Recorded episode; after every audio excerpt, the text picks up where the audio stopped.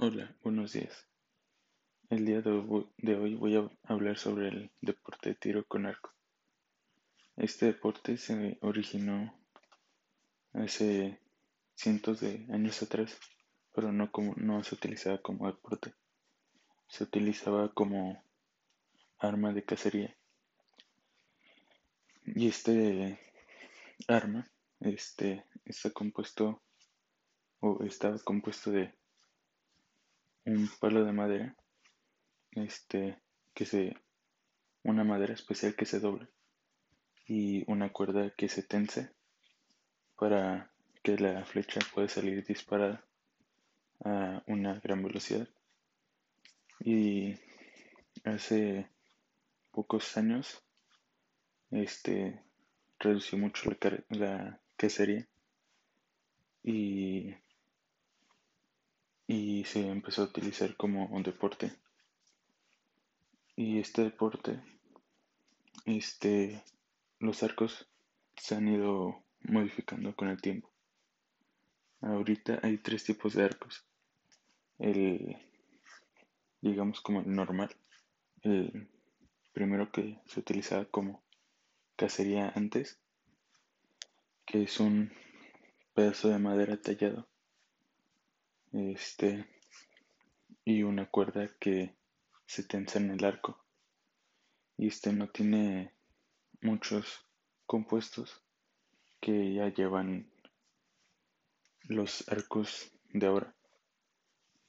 El único accesorio que tiene es una pluma en la cuerda para ver hacia dónde se dirige el aire ya que este puede llegar a afectar mucho a la dirección hacia donde vaya la flecha el segundo tipo de arco es el recurvo. Este es un pedazo de, de metal.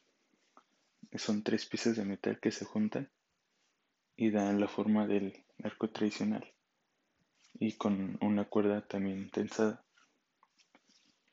Pero este, la diferencia pues es de que el normal es de madera y este es de metal y este ya trae accesorios como mira, este, otro equipamiento para poder tensar la cuerda, porque este tiene mucho más fuerza, mucho más tensión en la cuerda, que puede llegar hasta lastimar los dedos.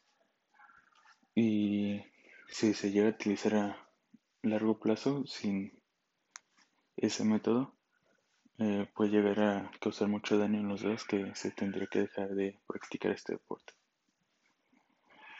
y también tiene unos accesorios este para estabilizar el arco y que sea disparado con mayor velocidad y tenga una mejor estabilización. Y el tercer tipo de arco es el compuesto que es el que practico yo. Y este ya ya es diferente en diseño al arco normal y el recurvo. Este es un poco más curvado, tiene poleas y este también tiene la mira que es más avanzada que la que la del arco recurvo. Tiene un pedacito de metal que estabiliza a la flecha para que vaya en línea recta y un poco hacia arriba para que alcance mayor distancia al, al ser disparado. También tiene varios objetos para estabilizarlo y sea más difícil de moverse cuando llegue una ráfaga de aire. También tiene un objeto chico en medio de la cuerda para que se vea la mira a través de, de ese objeto y poder apuntar el arco hacia donde quiera ser disparado. Y al ser este arco tan, al tener tantos accesorios y ser, digamos, tan moderno, no es, este, no se puede utilizar en las Olimpiadas Mundiales, ya que por la tecnología que tiene. Este deporte yo lo llevo practicando siete años. Este, lo intenté practicar dos años antes, pero no me dejaron entrar por la edad, ya que era muy chico, este, no porque me este pueda causar este algún daño en sí, este, sino porque al ser tan chico y el arco ser este un arma de fuego que es letal, entonces se requería un, una edad específica entre 10 a 12 años, porque pues ya es un arma específica y es un arma mortal y ya se necesita a niños que sean que ya piensen más sobre que es un arma y no lo utilicen solo de juego y no ocurren accidentes. Y ya después de esos dos años que intenté entrar, ya me admitieron y ya este pues fui entrenando y aproximadamente como los dos tres meses me, me dijeron que si quería ir a una competencia internacional en Las Vegas. Y yo este dije que sí. Y ya al ir me puse nervioso por no saber cómo bien cómo eran las competencias y los resultados que, que di. No eran los mismos que yo estaba dando en entrenamiento. De hecho fueron bastante bajos.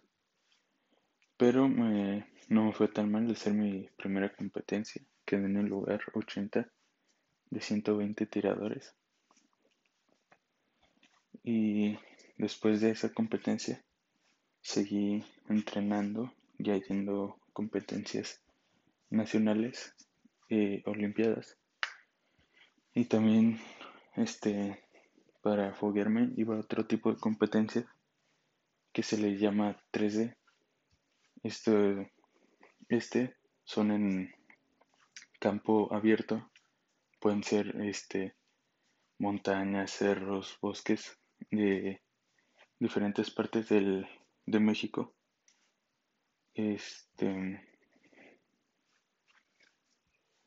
ya que este, el 3D, se le llama así porque son, utilizan animales impresos a 3D y son como,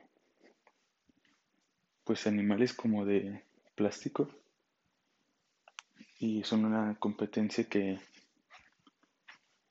son un recorrido, este, no sabría decir cuántos kilómetros son, pero es un recorrido que son tirar como unos 30, 40 animales. Y sí llega a ser bastante cansado por estar este tanto tiempo en el sol, ya que estas competencias suelen durar como entre 5 o 6 horas. Y sí, sí te llegas a deshidratar bastante. Y pues en ese tipo de competencias, ya que era muchísimo más cansado que las que las otras que eran un lugar cerrado con clima que ya podías controlar más tu tu nivel de agua en el cuerpo pues ese tipo de competencias era diferente y como digamos más calmado. Y en ese en esa primera competencia que fui, que es el 3D, sí me fue bastante mal, que en los últimos lugares, este, ya que en ese entonces no tenía nada de condición y ahora tengo un poco más. Y fui, fui a otras competencias de esos dos tipos y he ganado varios nacionales. Este, creo que un nacional este, individual, tres nacionales seguidos por equipos, dos nacionales seguidos mixtos. Ah, y Olimpiadas no he ganado ninguna, pero sí he quedado entre un buen ranking.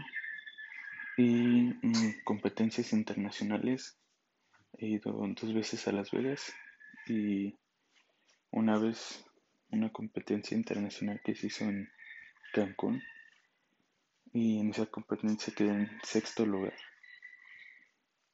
Y pues ahorita me estoy preparando para ir a los Juegos Nacionales de este año y seguir entrenando para dentro de tres ir a los Panamericanos. Y mis hermanos también empezaron a practicar este deporte, ya que al verme tirar y ir a las competencias les empezó a interesar. Y mi hermanita, este, ya lleva un año menos que yo y ella ya ha sido campeona nacional, campeona nacional por equipos, campeona nacional mixtos y tiene unas cuantas medallas más que yo. y pues este pues ya terminaría este podcast ya no tendrá nada que comentar. Ya sería todo. Así que nos vemos en uno siguiente